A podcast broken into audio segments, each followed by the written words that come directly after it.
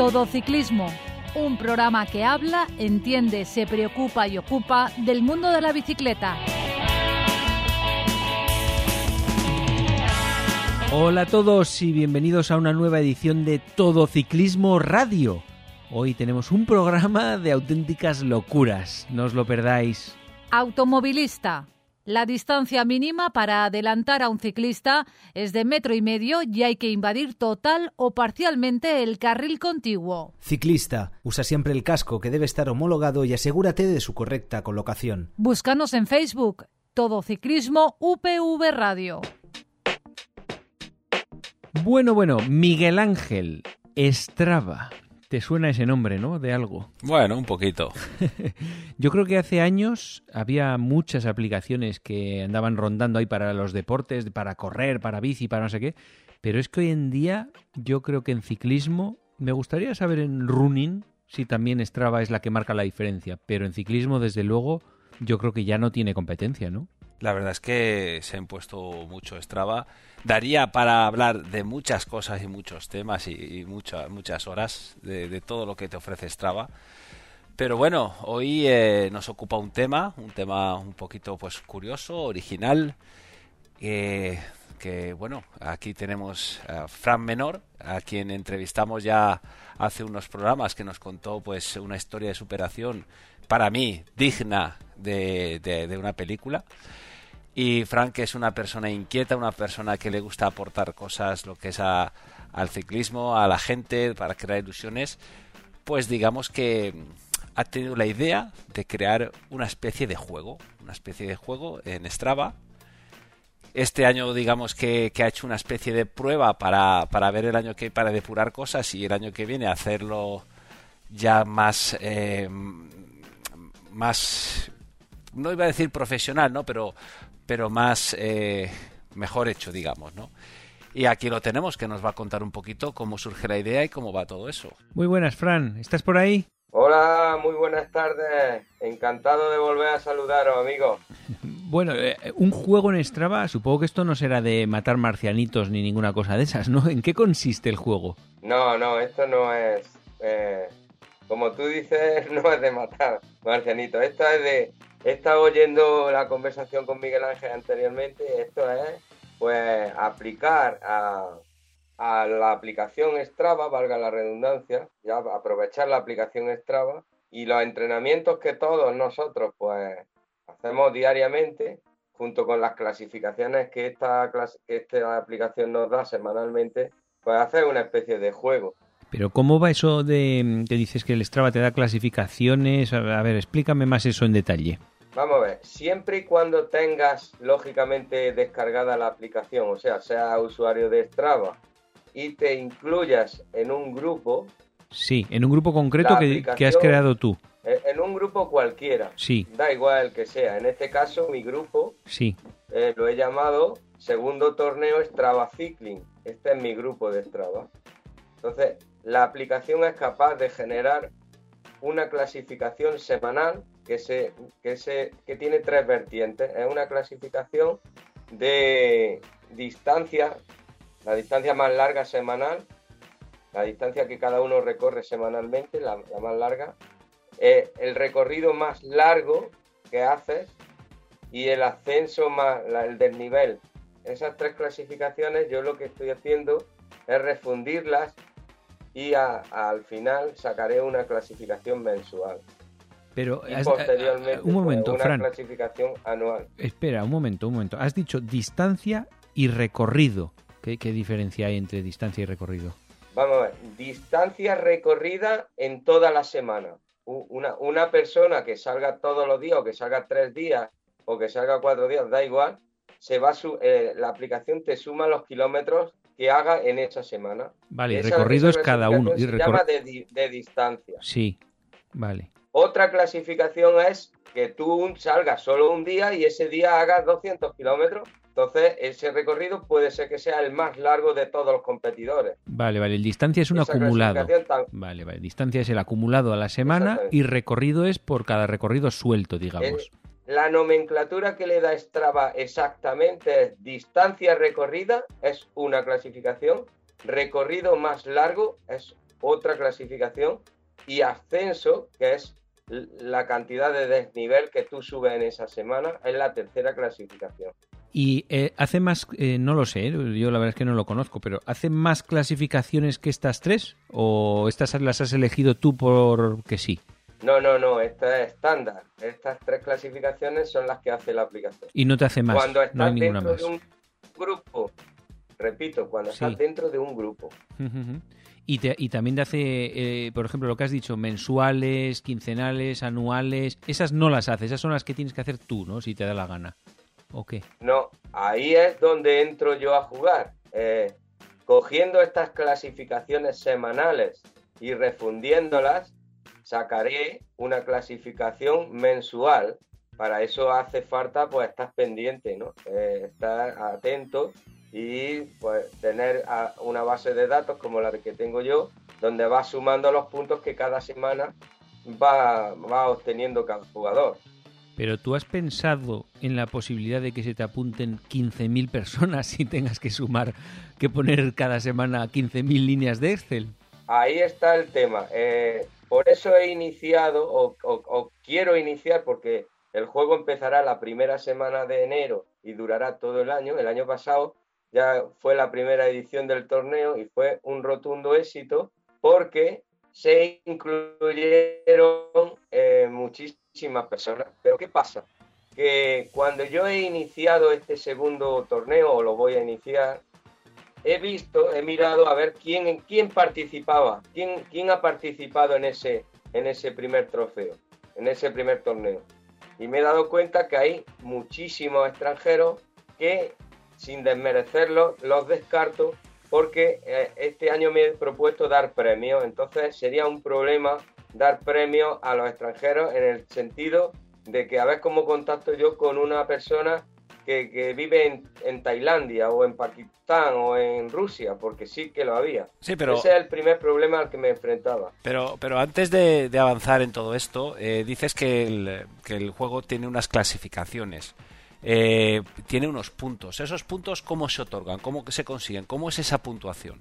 Como he dicho antes, Strava da, saca un pantallazo de los tres primeros clasificados de cada una de las tres clasificaciones semanalmente. Entonces yo he hecho una tabla de puntuación para darle puntos a esos tres clasificados de cada una de las clasificaciones. Vale, solo a los tres primeros, entonces. No sé si aunque, aunque haya 100 apuntados al grupo, solo te da la clasificación de los tres primeros, el Strava. Eh, exactamente, solo da la clasificación de los tres primeros en cada una de las tres clasificaciones. Y también lo puedes fraccionar por categorías, imagínate, hombres, mujeres. Eh... No, directamente es todos y ya, está. Eh, podría hacer una clasificación femenina porque eh, eh, como digo, te da las los tres clasificados de cada, de cada categoría, entonces sería fácil saber quién es de, un género o del otro. Pero en este caso supone un, un, problema porque no tengo suficiente personal femenino en esta edición para hacer una clasificación femenina. Pero ¿cómo, cómo se distribuyen los puntos? O sea, ¿cómo, cómo una persona, uno que participa, puede, puede optar a conseguir esos puntos y, y qué, qué, puntuación se da? Sí, bueno, pues mira, en la tabla de clasificación que Strava te da, la primera columna que te da es distancia. Esto significa la cantidad de kilómetros que ha hecho una persona en esa semana. Bueno, pues te da primero, segundo y tercero. Al primero le otorgo, le otorgo tres puntos. Al segundo le, le otorgo dos, dos puntos y al tercero un punto. Y así, en la segunda clasificación igual, que es recorrido en bicicleta más largo, y así en la tercera clasificación, que es ascenso, de tal manera que cada semana se ponen en juego 18 puntos. Y hay una excepción. La excepción eh, es que una persona gane esa semana en las tres clasificaciones. Entonces se le daría las, los tres puntos por una, tres puntos por otra, tres puntos por otra y una bonificación de otros tres puntos por que le llamo yo hack treat. Esto fue un consejo de un amigo mío me dio ese consejo, lo vi estupendamente, el que ganara en las tres clasificaciones una pequeña bonificación de otros tres puntos por ese esfuerzo que hace. Entonces, eh, esa semana no habría 18 puntos en juego, habría 21 puntos. Sí, pero el que más puede optar tú, como, como una persona individual, lo que más puede optar es a, a 12 puntos. A 12 puntos cada semana. Cada semana. O sea, 9 no puedes optar, porque 9 significaría que has hecho primero en cada una de las tres y de ahí pasarías a 12. O sea, pues de 8 se pasa a 12 puntos. De 6 se pasa a 12 puntos. No, me refiero que si tú haces primero en dos clasificaciones y segundo en, otra, sumas 3, 3 y 2. se pasa a 12. Sí. Exacto, si eres primero en dos y, en una eres segundo, obtienes 8 puntos. Sí. El 9 no existe, nunca puedes tener 9. No, no, no. El 9 no existe porque estoy siguiendo el consejo de este amigo que me pareció estupendo, que al que gane las tres, pues hay que darle una bonificación. ¿Y, esto lo vas a hacer durante 2022 todo el año, contabilizando todas las semanas? Y lo más importante, ¿los premios se comen? Vale, vamos a hablar de premios. Eh, este año lo he querido hacer más competitivo.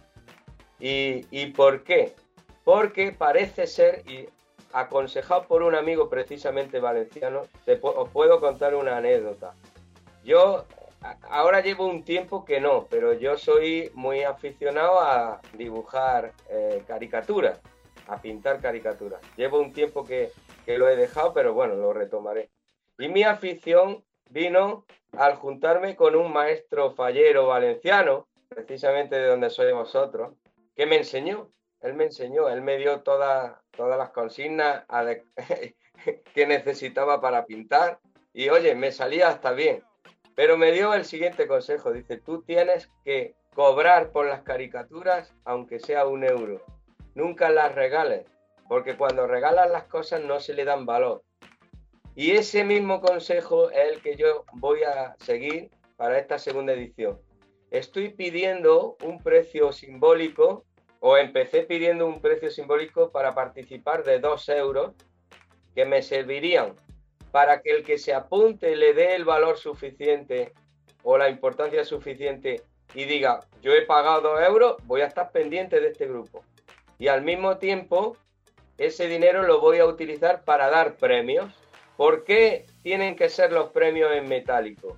Porque es la única manera de que yo le pueda dar algún premio a una persona que vive en Valencia. Porque a mí me supone un, un problema enviar un maillot o, un bidón o un gel a Valencia, a una persona que gane en Valencia o en Barcelona. Ya no lo voy a trasladar fuera de España. Entonces, ¿qué mejor que el que quiera apuntarse a este campeonato, a este torneo, me haga a mí un bizum de 3 euros, porque ya va por 3 euros la cuota y en enero subiremos a 5 y ahora explicaré el por qué. ¿Qué mejor que a mí una persona, Miguel Ángel, me hace un bizum para participar de 3 euros y en el caso de que él sea eh, ganador un mes, yo lo tengo localizado y le, le ingresaría el premio a él por bizum también. Sí, bueno, esto también puede servir para un poquito de filtro para todos esos que hay en Strava que como locos van metiéndose en todos los eh, grupos que ven. Entonces efectivamente, es una especie ahí es donde yo quería ir que me lo has recordado. Eso es lo que yo quería decir antes. Cuando yo he desarmado, porque he desarmado el grupo anterior, el primer torneo ya está desarmado, antes de desarmarlo me he dado cuenta que había muchísimos extranjeros y como digo, sin desmerecer a nadie, eh, hay gente que se apunta en los grupos sin saber ni dónde se bueno, extranjeros y nacionales, ¿eh? O sea, hay, mucho, hay mucho ciclista. Vamos a hablar del ciclista en general, ¿no? Mucho, mucho estravista, en este caso de Strava, estravista, que se apunta a todos, eh, a todos los grupos. Sí, exactamente. Pero no bueno, eh, pero seguro se mete. Sin embargo, si tú le cobras eh, 2 euros, porque ya os digo que es un, valor simbólico, estarás pendiente. Pero ¿y el premio cuál es, Fran? ¿Cuál es el premio final para los ganadores? Por ejemplo, el premio mensual. Ah, y premio mensual pues también. Como yo no, ah. como yo no, sí, sí, eh, habrá premios mensuales al final del mes y, y, el premio final.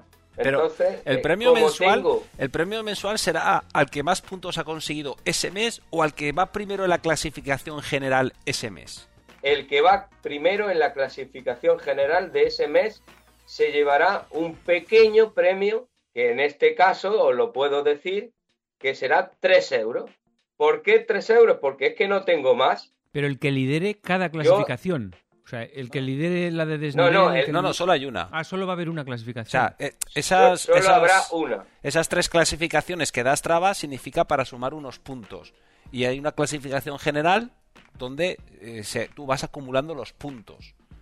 Entonces, eh, Exactamente. el primero, o sea, el primero que, que acaba un mes primero, ese se lleva el premio y al mes siguiente, si sigue continuando primero en la clasificación, acumula también ese premio. Otros 3, otros 3 euros. Otros Ajá. 3 euros. O sea que no hay una clasificación digo- general y otra mensual aparte, ¿no? No, no, no, no, no, no, no. Daré un premio mensual, pero al que vaya ganando en la clasificación general. Ajá. Muy bien, muy bien. Y dentro de, de la distancia y todo eso, ¿hay, hay algún tipo de norma que tú que tú tengas? Por ejemplo, eh, vale pues eh, cualquier recorrido, el ro- hacer rodillo y todo eso. Bueno, pues el año pasado, como había muchísimas irregularidades, puse e- este, este, tor- este torneo, el año pasado tenía unas, unas normas y este año las vuelve a tener. Aún así había muchas irregularidades, sobre todo con las actividades de rodillo y las actividades que se cargan manualmente. Entonces, pues este año voy a permitir las actividades de rodillo siempre y cuando sean, porque se ve, porque la aplicación te permite verlo, siempre y cuando sean rodillos inteligentes. Pero no voy a permitir las actividades cargadas manualmente de rodillo, ni tampoco las actividades eh, que sean manuales en general. Pero, por ejemplo, yo tengo un rodillo que no es de estos de última generación, es un rodillo antiguo. Yo me pongo el Garmin, tengo un detector de cadencia y de sensor de velocidad y ahí voy sumando kilómetros. Ese no valdría. No te lo voy a permitir. No. no te lo voy a permitir porque el rodillo tuyo pues no no no es un rodillo que donde se me muestre una pantalla virtual entonces aunque tú me lo jures no me lo voy a creer Pero el tema de rodillo eh, no es. Es que, claro, no es lo mismo salir a rodar y sentir el aire, el frío, el calor, que estar en casa eh, cómodo haciendo rodillo. eh, no es lo mismo, el cual también puedes un poquito falsear lo que es, porque si tú metes todo desarrollo y quitas resistencia, puedes hacer una hora perfectamente a 50 por hora. Algo bastante irreal que es rodando en carretera. Hombre, irreal, irreal. ¿Tú has probado un rodillo inteligente? Si lo pones a 50 por hora, no vas. Pero, o sea, si, es, tú- es muy pero parecido. si le quitas la, la resistencia Pero le entonces ya no, no. eh, a ver, el inteligente hace lo que haga el recorrido. Ya si no, si tú lo desactivas, ya no. No, pero sigue siendo uno. Lo que pasa que. No, pero entonces ya no está. Es como que hay dice rutas Fran, y es- Se rutas. convierte en manual. Sí, pero es una ruta llana. En una ruta llana, el rodillo inteligente te pone la dureza correspondiente a hacerla llana. Y no vas a ir a 70, te aseguro que no. Muy bien, de vale, todas vale. formas De todas formas es el juego de Fran, ¿eh? textualmente- os leo textualmente lo que dice el punto número 10 de la norma las normas las iré recordando y actualizando todas las semanas eso pone el punto número 10. ¿Qué significa eso? Que yo si veo que hay eh, eh, negligencias o cualquier tipo de, de- de- de anomalía, pues llamaré al orden a esa persona. Sería triste, pero, pero lo llamaría al orden y le diría, oye, tú es que has hecho eh, rodillo a 50 por hora y eso no hay quien se lo crea y esta semana no te voy a contar los puntos eh, eso lo haría. Porque cuando yo he creado este mm, grupo de Strava, paralelamente he creado un grupo de WhatsApp, donde no solo tengo controlado al personal que se ha apuntado al grupo de Strava, sino que lo tengo, los tengo por WhatsApp y los voy informando y toda transparencia. Cuando hay dinero por medio, eh, todos son suspicacias y entonces yo lo, lo que no voy a hacer es permitir que, que alguien se, se piense que yo me estoy lucrando de esto o que, o que me voy a, a- a- buscar la vida con esto y- y me voy a quitar de trabajar o algo parecido. Entonces, los tengo controlados. Y es para que haya transparencia y para llamar al orden eh, al que sea necesario. ¿no? Y también, entonces. lo que, lo que voy a intentar es dar seriedad. Y sacará los puntos en función a la clasificación semanal que saca Strava. Eh, normalmente, eh, semanal significa que acaba el domingo. Si una persona pone un lunes una actividad que ha hecho el sábado porque no la ha subido antes, eh, ¿le contaría o no le contaría dentro de la semana? Y entonces nos tenemos que ir al punto número 3, donde dice, publicaré las clasificaciones todos los lunes de la siguiente semana y un pantallazo de esa clasificación de Strava. Si alguien mete actividades posteriores al lunes, no las tendré en cuenta. Tendré en cuenta el pantallazo que publique el lunes. Y, otra cosa, la comunicación has dicho que vas a hacerla por WhatsApp con los participantes, pero el WhatsApp, por ejemplo, solo te permite hasta 256 personas. No te permite hacer grupos más, más grandes, tipo Telegram o alguna cosa así. ¿Eso lo has tenido en cuenta? No, esto no lo he tenido en cuenta, pero de momento eh, somos eh, una...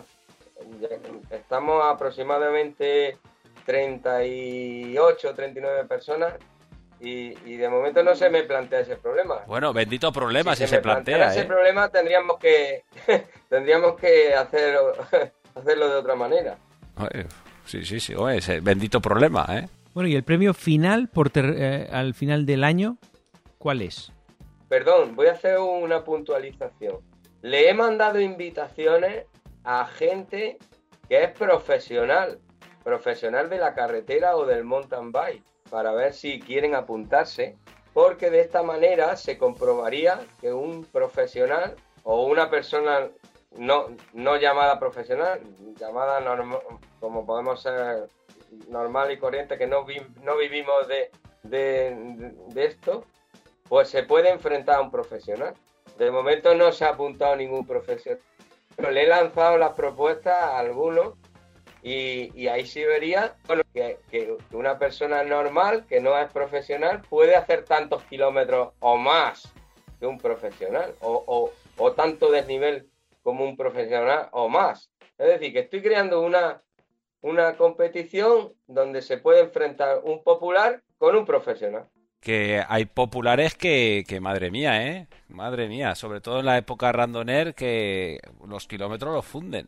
Bueno, en la primera edición decirte que había gente que hacía mil kilómetros a la semana, por decirte una cifra, y, y desnivel a la semana volcando los 15.000 metros. O sea, cifras de, no de profesional, de más de profesional. Sí, pero eso es en semanas puntuales, no todo durante todo el año. Eso es complicado mantenerlo durante todo el año. Bueno, eh, eh, el que ha ganado el, que ha ganado, el señor que ha ganado la clasificación eh, general del año de este año en el que estamos todavía, pero que ya ha finalizado el torneo, pues puntuaba casi todas las semanas.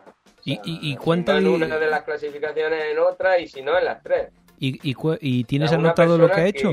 Que, se lo ha tomado muy a pecho. ¿Y, tienes anotado cuántos kilómetros ha hecho, desnivel y todo? ¿Es el ganador o no? Solo los puntos totales. Bueno, como esto se trata de un juego virtual eh, y, el año pasado, o este año en el que estamos, eh, no daba premio, le, le hice un pequeño diploma, le hice uh, llegar también un trofeo virtual, eh, le, hice llegar en las redes sociales mi enhorabuena, o sea, un poco darle realce a lo que hizo ese, ese señor, ¿no? Pero, pero ¿sabes cuánta distancia hizo o no? ¿Cuánta distancia, cuánto desnivel en total? Sí, ese señor en distancia anual ha hecho unos 32.000 kilómetros. Bueno, la verdad es que no, es fácil, yo creo que para Fran eh, ya tiene bastante con llevar las puntuaciones semanalmente, como para tener que ir calculando los kilómetros totales que ha sumado cada uno, ¿no? Es, es ya es, es, bastante más, más complejo. De todas formas, sí que es verdad que, que es un juego es, eh, que hay que hacer kilómetros, imagino, para, para estar arriba. Y que, bueno, eh, decirle a la gente que, como es durante todo el año, los puntos valen igual en enero, en febrero, que en junio, que en octubre, que en noviembre. O sea, esto es como en la liga de fútbol. Los tres puntos valen igual si le ganas a un grande como si le ganas a uno de abajo de la tabla. Entonces, eh, yo, pues no sé, quizá un consejo que daría a la gente que participe es que quizá, más que ser un gran randoner en la época randoner, es mantener una regularidad durante todo el año e ir sumando poquito a poco. Así es, así es. La, llevar una continuidad todo el año. Exacto, exacto, exacto. Una rutina. Además, este año he, innovado eh, eh, por darle... Sí, en mi cabeza siempre está pensando, no sé hasta dónde llegaremos, pero he creado un carnet de socios con una numeración. Eh, también ha habido gente que, que está colaborando y aporta voluntariamente algo de dinero y también le he hecho un carnet. De tal manera que, bueno, pensando, pensando, pues a lo mejor meto en una bolsa una, una bolita con cada uno de los números de socios y digo, voy a sacar 10 bolas y para la edición número 3, pues los 10 primeros a lo mejor es gratis. Bueno, pues eh, Fran, vemos que, no paras de, tener ideas, de, de, innovar. La verdad es que hay es de valorar a la gente que tiene estas iniciativas. Eh, lo podrás hacer bien, lo podrás hacer lo mal, cometer errores, somos humanos, pero lo importante es tener esa iniciativa. El que no hace nada no se equivoca, pero tampoco, o sea, es que no, aporta nada lo que es a, la sociedad, ni, al ciclismo, ni a, nada. Eh, la verdad es que desde aquí pues te deseamos eh, mucha suerte en, el juego, que el año 2022 pues tenga éxito y a ver si es algo que se instaura en los años sucesivos y ya nos irás contando. Pues por supuesto, eh, agradecido infinitamente a que os acordéis de mí y, por supuesto que mantendré la relación con vosotros y os iré eh, diciendo cómo va el segundo torneo Strava Cycling. Muy bien, pues hasta otra. Fran, venga, hasta ahora. Automovilista, modera tu velocidad al adelantar a un ciclista. Ciclista, no sueltes nunca las manos del manillar. Síguenos en Twitter arroba ciclismo UPV. Y ya que estamos hoy con el tema kilómetros, Miguel Ángel, has venido a contarnos cómo son tus años en los que yo creo que gran parte de... De hecho, me gustaría saberlo. ¿Cuántas horas has dedicado, no sé si lo tendrás eso apuntado, en 2021 a la bicicleta? Pues eh, mira, yo soy un, un, poquito un loco de, los números. Eh, los números pues muchas veces también te motivan, te ayudan a, a seguir. Cuando jugaba básquet durante los 25 años que estuve jugando a básquet, yo pues eh, después de cada partido me llevaba el acta del partido y de ahí sacaba las estadísticas de puntos, triples, faltas, tiros libres, etcétera, también y de mis compañeros y así pues me era bonito pues eh, durante la vida deportiva del baloncesto saber los partidos que había jugado, los que había ganado, los resultados, contra qué equipos. O sea, cuando veías en la tele, pues tal jugador ha llegado a tantos puntos y tal, pues oye, a uno a su nivel eh, amateur dedica tiempo también es bonito saberlo, ¿no? Y bueno, cuando, cuando dejé, cuando empecé con la bici, pues por la curiosidad, pues empecé, pues me hice un Excel y empecé a tomar ahí datos, ¿no? Un Excel no, Microsoft te consulta a ti cuando, cuando va ampliando el Excel. y ahí pues eh, ruta a ruta, porque el truco está en ir ruta a ruta, ir metiendo los datos, porque si no se acumulan, bueno, cuando hago algún viaje que vengo con siete días, con siete, hay que acumularlo y ahí pues voy sacando los datos, datos de kilómetros, de días que salgo en bici, de tiempo, la velocidad media, el desnivel. Luego tengo el coeficiente de, de, puerto de, que va sumando, el desnivel por kilómetro y los puertos que voy subiendo entre en distintas. Entonces, digamos que esto lo llevo desde yo empecé a hacer bici a mediados de 2012 y digamos que empecé en 2013 por llevarlo todo un poquito eh, controlado, ¿no? Y siempre es bonito, es un poquito motivante el ver cómo vas evolucionando el año, cómo te vas motivando. Venga, va, eh, que llego, pues a lo mejor 19.800. Venga, va, pues dos, 200 kilómetros más y redondeo a 20. No sé, por decir. Y siempre lo ves en, plan positivo, ¿no? Y este año, pues bueno, eh, a día de hoy, que faltan unos días por acabar el año y espero sumar algunos kilómetros más, pues este año llevo eh, 1.300 siete horas de bicicleta. 1300, vaya, vaya churrasco que te has montado para decirme 1307, ¿eh? Hombre. O sea, a ver, para el que lo esté escuchando, 1.307 horas dedicadas a la bici en 2021 son 54 días dedicándole 24 horas al día. Encima de la bici. 54 días encima de la bici. Y dedicándole, digamos, una jornada laboral 8 horas al día son 163 días. Es que no sé si tienes contabilizado en el trabajo cuántas horas has dedicado, porque igual A son ver, menos. ¿eh? eh, yo tengo que decir que te- afortunadamente tengo un trabajo que, pues bueno, es trabajo de administrativo, estoy sentado, o sea, mm, digamos que en el horario de trabajo pues mm, puedo recuperar y descansar un poco, no estoy trabajando de pie como puede ser a lo mejor un dependiente de una tienda, ser un albañil o alguien que esté forzando también lo que es el, cuerpo para a la hora de trabajar, ¿no? Entonces sí que tengo que decir como anécdota lo que me comentas que ha habido fines de semana que he estado más tiempo rodando en bici que trabajando, ¿no? Y a veces yo pienso en, en plan un poquito jocoso, ¿no? Que, que a lo mejor a mi Garmin le tendría que dar de alta en la seguridad social y cotizar porque, vamos, trabaja más que, que muchos, ¿no? Y a lo mejor tendría derecho hasta una paga el- mi Garmin, ¿no? Ya no te digo la bicicleta, ¿sabes? Y bueno, pero esto es anecdótico y bueno, hoy más que nada hablamos pues porque, porque claro, llegar un, un ciclista aficionado, pues eh, sobrepasar los 30.000 kilómetros en un año, ciertamente eh, no es algo que sea, que sea sencillo. Mi anterior récord anual eran 25.500, o sea que lo he pasado eh, de sobra. Impresionante documento. ¿Tú sabes cuáles son los datos de una persona que trabaja 8 horas al día en un año? En horas dedicadas. Bueno, pero ahí contarás vacaciones, contarás fest- festivos y todo, ¿no? Había haz, una una, que... haz una estimación. Hombre, eh, no sé, pongamos eh, cinco días a la semana, eh, 52 semanas ya son 1500, son, bueno, Son 52 semanas laborables en el año, más no, o son, menos. son menos. Son porque, 48, eh, ¿no? so- Pongamos 48, ¿eh? así hablando de números, ah, pues eso. 48 semanas por 5 días por 8 horas al día sale 1920 horas. No es mucho más que el tiempo que le has dedicado a la bici, ¿eh? Me parece increíble, pero en- entiendo yo que casi todo el tiempo libre tuyo es puro disfrute de, de la bicicleta, ¿no? Bueno, dicen que, que las 24 horas del día son 8 horas para trabajar, 8 horas para dormir y 8 horas para la bici, ¿no? Veo ¿Eh? que sí.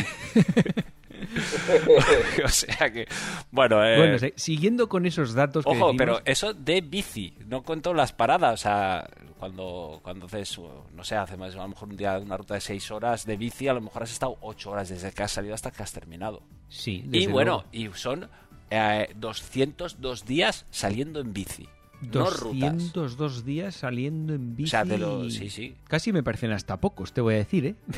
Bueno, a ver, los números. eh, yo te podía- faltan 150 días para completar No, el año. pero ¿Qué has hecho esos días? Yo normalmente suelo salir cuatro veces a la semana. Sales martes, jueves, sábado y domingo. Podría salir más, pero también es verdad que hay que hacer otras labores en casa y, también me el- sigue sobrando mucho. 150 días te han y, hay- sobrado. y bueno, pero también muscularmente el cuerpo también hay días que tienes que recuperar y, y descansar. Y también otro dato importante, porque, a ver, eh, no es que haya hecho 30.000, es que la media de, los, de, de la ruta, de cada ruta que hago, son 150 kilómetros. O sea, no hago rutas. Yo por menos de 100 kilómetros prácticamente no salgo. Por, por lo suelto no sales, está claro, ¿no? No, no. A ver, yo vivo en una ciudad, ya entrar y salir de la ciudad pues te lleva un tiempo y es, se hace pues pesado. Entonces cuando sales, si tengo tiempo, porque claro, hay gente que a lo mejor le gustaría tener más tiempo y no dispone y está, pues hace rutas más cortas, ¿no? Pero yo disponiendo de tiempo, pues por lo menos me marco el objetivo de intentar hacer un mínimo de 100 kilómetros en cada ruta. Pero ¿haces algún otro deporte para complementar la bici, la musculación o algo? ¿O solo exclusivamente bicicleta? No, yo hago bici porque hace unos años sí que estaba en invierno, iba más al gimnasio, hacía algo de pilates, algo de pesas para fortalecer lo que es el, el core, que es muy importante la bici, y también trabajar la musculatura eh, que es opuesta, digamos, lo que es a la pedalada para equilibrar la, eh, la musculatura. Sí, pero si eso no lo haces desde hace cuántos años, dices que pues no desde hace, bueno, sobre todo desde que empezó la pandemia, que ya dejé de ir al gimnasio. Y bueno, ya la bici es lo que me gusta y Pero no bueno, es que hace poco que dejaste de hacer eso. Te lo digo por haciendo tantísimos kilómetros, ¿no hay algún tipo de repercusión problemática no compensando las partes que no se usan en la bici? Bueno, yo lo que sí que intento eh, periódicamente suelo ir al fisio. Suelo ir al fisio y bueno, eh, tengo la suerte de, tener una fisio que es una maravilla y siempre le digo que yo prefiero ir a prevenir que no a curar. O sea, siempre, prefiero gastarme el dinero a lo mejor yendo una vez al mes o cuando me noto un poquito cargado o cuando voy a hacer una carga me voy una semana a lo mejor de viaje o hacer una o hacer algún reto intenso pues me voy para preparar la musculatura porque prefiero gastarme el dinero de la sesión en prevenir que no luego en tener que estar curando algunas roturas, contracturas o problemas musculares. Por ejemplo, yo creo que mm, los problemas más habituales en los ciclistas seguramente sean las rodillas, eh, la espalda, por la zona de los riñones y por ahí, y a lo mejor el cuello, ¿no? Efectivamente. ¿En alguno de esos has tenido algún tipo de resentimiento? la zona lumbar en alguna ocasión. Eh, este año, pues a mediados de, junio tuve una caída que me golpeé la rodilla izquierda, que tuve bastante dolor, tuve que bajar un, bastante el ritmo. Afortunadamente fue todo quedó en un golpe muy fuerte, pero no pude, bueno, afortunadamente no, no me rompió lo que es el ritmo y lo que tenía previsto. Y, bueno, eh, también es importante decir que, aunque he tenido alguna caída, estas no han sido graves, el susto más grande ha sido este y he tenido salud para poder eh, mantener este ritmo y yo creo que, que, todo es un poquito un círculo, ¿no? Si tú has acostumbrado al cuerpo a, salir en invierno, eh, hacerse fuerte, digamos, ¿no? A, el cuerpo a lo mejor el sistema inmune se vuelve más, más fuerte. Mm, sí, el sistema inmune se hace más fuerte, pero tú puedes ver en los futbolistas que tienen una serie de problemas, en los tenistas una serie de problemas asociados al exceso que hacen de deporte muy concreto. Por eso te lo digo, porque igual hay que compensar más con la bici. ¿eh? Sí, pero eh, también estás hablando de gente que tiene que llevar su exigencia física al máximo porque están compitiendo yo no compito. O sea, yo hago muchos kilómetros, yo hago mucha cantidad, pero no hago a lo mejor calidad. Soy gente de fondo. Eh, digamos que yo a lo mejor puedo subir mi exigencia a un 80-85%, pero no a un 90 o 95 o 100% como a veces tienen que ir los profesionales, la gente que compite o la gente más explosiva o quien hace marchas que va a buscar tiempos. Yo soy más de largas distancias, me, muevo mejor y me encuentro mejor encima de la bici a partir de los 100 kilómetros, por ejemplo. Y, o sea que, que bueno. Eh, Al teléfono tenemos también a Fran Menor, eh, y también es otro tío de distancias ¿Tú cuánto has hecho en 2021? ¿Cuántos kilómetros por comparar aquí con Miguel Ángel? Bueno, yo me estoy quedando alucinando oyendo sus cifras, porque yo me consideraba una persona que también hacía kilómetros y yo eh, me, a falta de pocos días para acabar el año, no estoy en los 20, no creo que llegue a los 20.000. Ah, pero es que estamos hablando de cifras ya interesantes, 20 ¿eh? 20.000 son 20.000. ¿eh? Eso ya son numeracos también, ¿eh? sí, pero eh, es bastante difícil llegar a esa cantidad. Imaginaros, imagínate lo que hace Miguel Ángel, 30 y algo mil.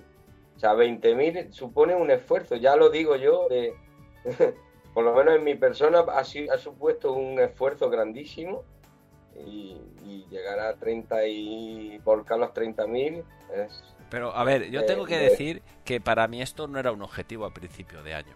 O sea, esto es algo que ha ido llegando, ha ido en función y va transcurriendo el año. Es más, no me lo planteé ni siquiera casi hasta, hasta prácticamente noviembre de poder llegar a los, a los 30.000. Yo el objetivo que me había marcado, porque soy de los que prefiero marcarme un objetivo más bajo, y ver que vas por encima de ese objetivo. Porque si te marcas un objetivo muy alto y no estás a la altura, ves, vas por debajo y como que te agobias un poquito, ¿no? Entonces yo me marqué pues a lo mejor 20.000 kilómetros. Y empiezo el año y debido a algunas circunstancias, algún reto que, estuve preparando yo este año con, mis eh, compañeros ciclistas de, de Enguera, de, hacer el reto que hicimos de, ir desde Madrid a Enguera, que eran 410 kilómetros, pues yo me encargué de prepararles un poquito para, esta prueba y entonces fuimos sumando kilómetros. Y vas viendo de que con referente a esos 20.000, pues vas llevando un exceso, vas llevando un colchón que poco a poco vas ampliando. y llegas a, a, mediados de año con 16.000 kilómetros. Claro, eh, dices, bueno, pues porque los 30 llegarán, no llegarán, pero claro, sabes que a partir de octubre, noviembre los días acortan y ya empieza a hacer frío, no apetece tanto salir y no quería tener ese agobio, ¿no? Pero sí que es verdad que lo que no quería, lo que peor me sabía era quedarme en 19.000, eh, perdón, en 29.600, por ejemplo. En ese hay, yo no quería ese hay. Si me tenía que quedar corto, no llegar a los 30, que fuera en 28.000 algo. O sea, que no verlo ahí al lado. Hombre, 29.999 es un número bien bonito, ¿no? Ah, déjate, déjate, déjate. A mí, vamos, me tienes a mí dando vueltas en una rotonda para completar ese, ese kilómetro. Pues a mí me gusta más que 30.000. Pues bueno, eh. Entonces, eh, sí que hubo eh, a principios de noviembre, con el, el día de, de los de, difuntos, ¿no? De todos los santos, que logré encadenar, pues hacer tres rutas de 3.200 seguidos. Sumé a 600 kilómetros ese día y vi que, que ya lo tenía, bueno, que no estaba, que lo tenía bastante a tiro, que no, no tenía por qué estar muy agobiado, porque luego, claro, entras en otoño, entras en invierno, solo el frío, hay días de lluvia, hay días que no puedes salir. Ojo, también quiero puntualizar una cosa. Estos números que yo estoy diciendo de kilómetros son en carretera. O sea, tú entras en mi Strava y a lo mejor verás unos 500 más que son los que este año he hecho en rodillo. Para mí, eh, el rodillo no es hacer ciclismo, eso es otro tipo de bicicleta. ¿eh? Entonces, yo lo que estoy hablando es de salidas a rodar en carretera. Y bueno, son, ya te digo, aparte de los 30.000 kilómetros, que eso seguramente habrá algún cicloturista más aficionado por ahí, más de uno seguro, que los habrá hecho, incluso los puede haber superado, pero también quiero decir que, esto viene unido con más de 430.000 metros de desnivel acumulados. O sea, que no es que sean kilómetros que uno hace a base de hacer Esos números, Miguel Ángel, ya nadie se hace a la idea. Un número como 430.000 metros de desnivel acumulado. Suena una burrada tan grande que yo creo que nadie se hace. El, la quebrantahuesos que tiene 4.000. No, 3.600. 3.600 de desnivel. O sea, como cuántas es que como 150 quebrantahuesos. Pues, por, ahí andará. De, desnivel acumulado. ¿Sabes? Oye, Fran, una pregunta. ¿Tú le haces un Excel tan detallado también de todo lo que haces cada año? En ese aspecto soy parecido a Miguel Ángel, porque eh, no sé si os conté en la anterior entrevista que yo soy muy aficionado a, recorrer pueblos. Entonces, tocando el tema anterior del segundo mm, torneo, pues hago publicaciones porque te permiten hacer publicaciones y estoy metiendo publicaciones de cada ruta que hago eh, al pueblo al que voy, meto fotografías, meto el sitio donde hay que desayunar o donde desayuno yo y aconsejo al resto, el track que yo he seguido por si hay algún interesado en seguirlo, en fin. Y, también soy muy de números, de meter como Miguel Ángel. Eh, tengo mi base de datos y voy anotando el del nivel, eh, las horas de bicicleta, y en fin. Parecido, parecido a Miguel Ángel. Entonces quiero saberlo. ¿Cuántas horas has hecho en 2021? Pues mira, me salen, eh, que lo tengo aquí, delante del ordenador, 936 horas con 54 minutos. ¡Guau! Eh, es, que, es también del mismo orden que Miguel Ángel. Me, sale 215.000 de desnivel. Sí, 215.000 metros. Bueno, está... la verdad es que también ¿Y tú haces otros deportes para compensar o no? Pues prácticamente calcado a Miguel Ángel. Sí que voy a la piscina, pero no nado. Eh, ya os dije la otra vez que yo lo que hago es andar en la piscina. Y por lo menos cinco veces a la semana hago, cinco días a la semana voy a la piscina y hago 1500 metros de nadar, siempre lo mismo. de nadar, no, de andar. de andar. 1500 metros de, andar en la piscina. O sea, que me sale uno, pues unos 7.500 metros a la semana de andar en la piscina. ¿Pero eso cuánto tardas? Eso tardarás eh, una, hora, igual. Tardo, una hora, una hora, una hora y cinco minutos en cada 100 metros, cada 100, cada, cada 1.500 metros. Y supongo que es una piscina, baja. Si es bajita, de agua salada, tiene 15 metros de longitud.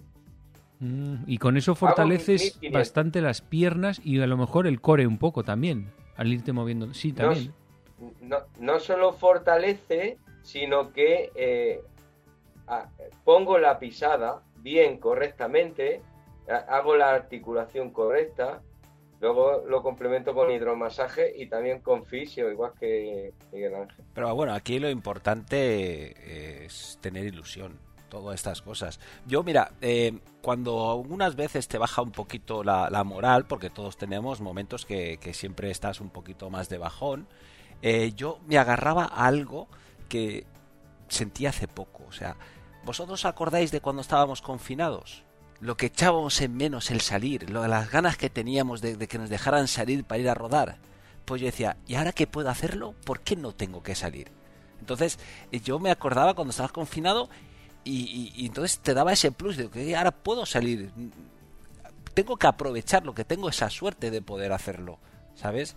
O sea que... Y, y por ejemplo, momentos de aburrimiento, porque en tantas horas de bici supongo que habrá momentos en los que digas, no sé ni qué pensar ya, yo qué sé. Igual que en la piscina, Fran, también me llama la curiosidad eso. ¿Escuchas un podcast en, eh, en la hora o qué haces? Pero, a ver, es que uno... O meditáis, estáis a vuestros cuando, pensamientos. Cuando, sale en bici, eh, sale a disfrutar y a evadirse y a estar en sus cosas. A mí me han venido ideas, pensamientos, eh, cosas que siempre luego los he estado analizando y me han servido muy bien para el día a día. Y, bueno, eh, también como he dicho, yo soy muy de números y con el propio Garmin, con las pantallitas que tengo, pues me voy entreteniendo con la velocidad media, la distancia, el desnivel, vas pasando pantallas, vas viendo cosas y estás en lo tuyo y disfrutando del paisaje, de la ruta que has previsto. O sea que, que bueno, eh, no me aburro, yo no me aburro. No sé, Fran, si se aburre mucho. Pues a mí me da por cuando me pongo a andar en la piscina o cuando voy en la bici, pues cuando pintaba me venían las mejores ideas para pintar. Cuando juego al ajedrez me vienen las mejores jugadas. Cuando eh, voy, me ha venido la idea de hacer el juego Strava este, eh, me vienen las mejores ideas. Cuando eh, ah, en la soledad. Sí, sí, sí, sí. Tiene, me, siento muy reforzado con esa soledad. Y, y no hay que olvidar que esa soledad y y, el pilotar de noche, como yo piloto muchas veces también, eh, me, hizo curarme. Entonces no podemos olvidar eso. bueno, viendo el Excel de Miguel Ángel, desde 2015 incluido, todos los años has pasado de 20.000 kilómetros. O sea que esto no es que este año hayas dicho, este año voy a pasar. no, es que esto es ya lo normal, ¿no? Bueno, eh, en 2019 eh, eh, me, casi casi no llego porque tuve la, caída, la rotura de la clavícula y todo eso, que estuve un mes y medio parado. Y bueno, eh, tuve que hacer un pequeño, digamos, esfuerzo a, última hora para, para, llegar a ese objetivo. Y también, pues bueno, digamos que 2013-2014 son años que, que llegué 13-14 mil kilómetros, de luego ya dio el salto el 15 a los 22 porque la principal diferencia estuvo en que eh, uno cuando empieza la bici, eh, yo salía solo los fines de semana, digamos, y los festivos. Y ahí ya empiezas a, probar a salir entre semana que es lo que te permite ir sumando un poquito más. empiezas a perder el miedo, a conocer rutas, a saber cómo entrar y salir, a saber rodar de noche. O sea que, que bueno, ese es principalmente el, motivo por lo que de 14 pasas a 20, o sea, haces un tercio más de, kilómetros, ¿no? Y, y, Fran, tú más o menos así en tu Estel anual, eh, así un poco por encima, ¿cuántos años y más o menos cuántos kilómetros sueles hacer al año? Pues yo eh, estoy rozando, los, eh, rozaba los 15.000, pero tengo dos puntos de impresión donde sí que he volcado esa cantidad, esa cifra. fue precisamente en el año 2019, porque ese año fui a hacer la París-Brest-París y tuve que hacer un montón de pruebas previas para poder asistir a la, a la, allí a la carrera de París. Entonces ese año me, me salieron 23.000 y pico kilómetros. Y otro punto de inflexión ha sido precisamente este año 2021, porque a pesar de que no he volcado los, los 20.000 todavía, yo creo que sí llegaré, eh, hice un reto solidario en el mes de julio de 16 días seguidos por toda España con grandes kilometradas, otras no tanto, pero siempre volcábamos los 150 kilómetros. Hicimos 16 días seguidos y, ahí hicimos 2.500 kilómetros. Entonces, eh, eso suma y por eso esos son los dos puntos de impresión míos. Antes, pues estaba en 15, 16 Oye, Paco, ¿y tú, ¿y tú cuántos kilómetros haces? Porque tanto nos preguntas yo hago, y... yo hago 4.000, 4.400 al año, más o menos. Así como curiosidad. Sin contar rodillo. No, no, eso es contando rodillo, eso es contando todo.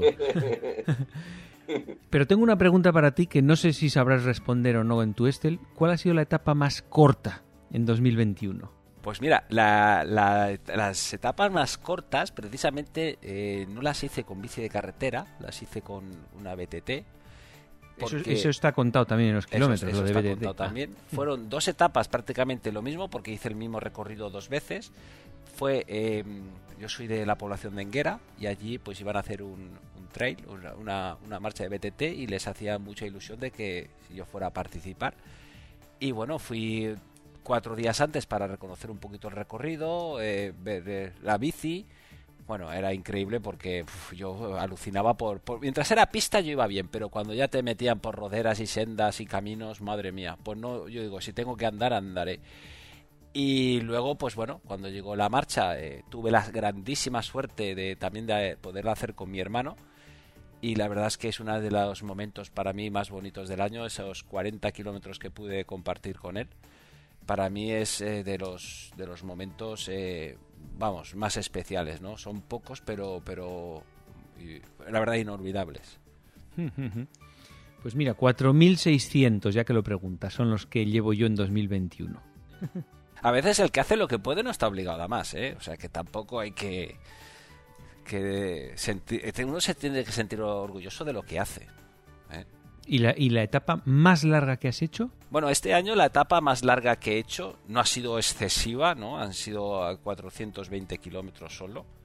Eh, fue una breve, la breve 400 de, de Masamagrel pero yo hago más porque normalmente yo voy de casa a Masamagrel, que es donde empieza la breve, donde se hacen, ya voy con la bici, y entonces entre y volver por son unos 25 26 kilómetros, porque la verdad es que me cuesta menos ir con, el, con la bici que no tener que sacar el coche, cargar el coche, llegar allí, aparcar, sacar la bici, y bueno, eh, pues eso, son 420 o sea que tampoco ha sido una distancia tan larga. En desnivel, lo que más de desnivel he hecho en un día fue cuando hice el Everesting en Enguera, que sumí, sumé 8.861 metros. Y ese día pues estuve de bici, eh, algo más de 20 horas, 20 horas 22 minutos. O sea que, que, bueno. Y yo este año pues, pues he combinado hacer brevets, he combinado hacer eh, algún reto con los de mi pueblo. He viajado a Alpes, he viajado a Asturias, he subido muchos puertos, eh, vamos, que, que bueno, no me he especializado en una cosa solo, pero sí que he hecho, he disfrutado mucho y he hecho de todo un poco. Bueno, y Fran, ¿tu etapa más larga este año? Este año hice una prueba que se llama una flecha. Una, dentro de la modalidad de larga distancia existe la flecha. La flecha ibérica. kilómetros eh, por equipo. Y esa es la prueba más larga que he hecho este año. ¿Y se llaman flecha 400, kilómetros? No, la se llama flecha ibérica. ¿Pero se llama a esa distancia? Flecha ibérica. ¿A distancia de 400 sí, kilómetros? Sí, tiene una normativa y la normativa dice que tiene que...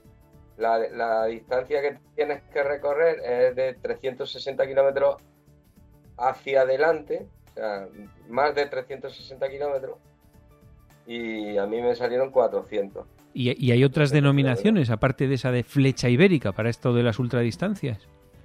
Que esta es una, es una prueba dentro de la larga distancia que actúa como comodín prácticamente y, tiene unas normas aparte. Comodín me refiero a que cuando, tú tienes que hacer una prueba como la de París y tienes que hacer una serie completa, si a ti te falta, por ejemplo, el, eh, por decirte algo, hacer el 600, un 600, esta te sirve de comodín. Esta prueba no es todos los años, es cada dos años y tiene unas normas concretas y una de, ellas es que tienes que estar sí o sí 24 horas encima de la bici sin poder dormir. Puedes bajarte, hacer necesidades, en fin, pero que no puedes dormir. Tienes que hacer 24 horas. eh, te va marcando qué es lo que tienes que hacer en las últimas dos horas. Entonces esa prueba ha sido en el 2021 y ya te digo, me salieron unos, unos 400 clavados. Bueno, Miguel Ángel, sí, eh. Era por equipo. y, y ya para terminar, Miguel Ángel, para 2022 piensas llegar a otro número o, lo que salga? A ver, yo voy a ser eh, muy sincero. Eh, siempre he dicho, siempre que llega a veintitantos, digo, jo, este año no lo voy a superar, esto es muy, ya es muy difícil, y pum, llega el año siguiente y lo supero. Eh, a mí me parece que cada vez lo tienes más crudo, ¿eh? sí, la verdad, yo creo que no voy a volver a llegar a los 30, es muy difícil, es algo realmente complicado, requiere mucho esfuerzo y muchas horas. También espero que, eh, ¿por qué no en mi vida personal privada, eh, a lo mejor no, afortunadamente no tener tanto tiempo para la bici y más para otras cosas? Eso también sería algo importante y bonito para 2022 pero que ya te digo, creo que este año pues he puesto unos haciendo... personales que van a ser difíciles, difíciles de superar porque no me voy a plantear superarlos y lo que quiero es que los kilómetros que yo haga en la bici sean más o menos mantener la ilusión y, las ganas y disfrutarlos como los disfruto hasta ahora. Bueno, pues nada, yo ya estoy solo de oírte, oíros a los dos, eh, la verdad es que me parece imposible alcanzar unas... Es que son muchas horas dedicadas, hay que tener una ilusión tremendísima, eso está claro, porque sin ilusión sería imposible, o sea, si, si fuera por trabajo que te dijeran, venga, te pago y haces estas cosas. No lo haríais ninguno de los dos. No, no, no, no, Yo de los retos que hago, si estuviera obligados a hacerlos porque tengo una exigencia y porque me va, es que no los hacía. Estoy seguro de ello, ¿verdad, Fran?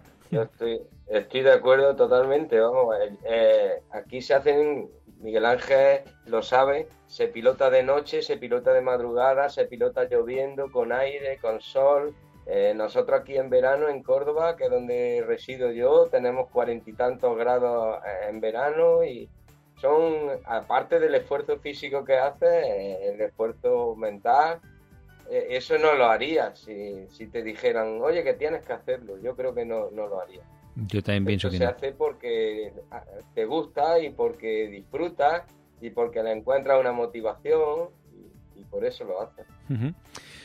Pues chicos, aquí lo dejamos. Eh, muchas gracias por habernos contado estas hazañas para, para poner la boca abierta en cualquiera que lo escuche. Y esperamos un 2022 en el que nos contéis alguna otra locura de estas que, os encanta hacer, ¿vale? Pues nada, daros las gracias por dar la oportunidad de, de poder contar este año que ha sido tan, tan bonito y tan completo.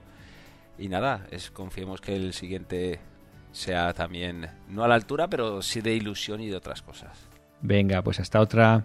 Igualmente de Córdoba, felices fiestas para todos los oyentes y nos vemos encima de la bicicleta. Uf, yo voy a pasar al modo descanso y desearos a todos que paséis un buen final de año y nos vemos en 2022. No te olvides visitar nuestra web todociclismoradio.com. Acuérdate de ponernos una reseña en iTunes.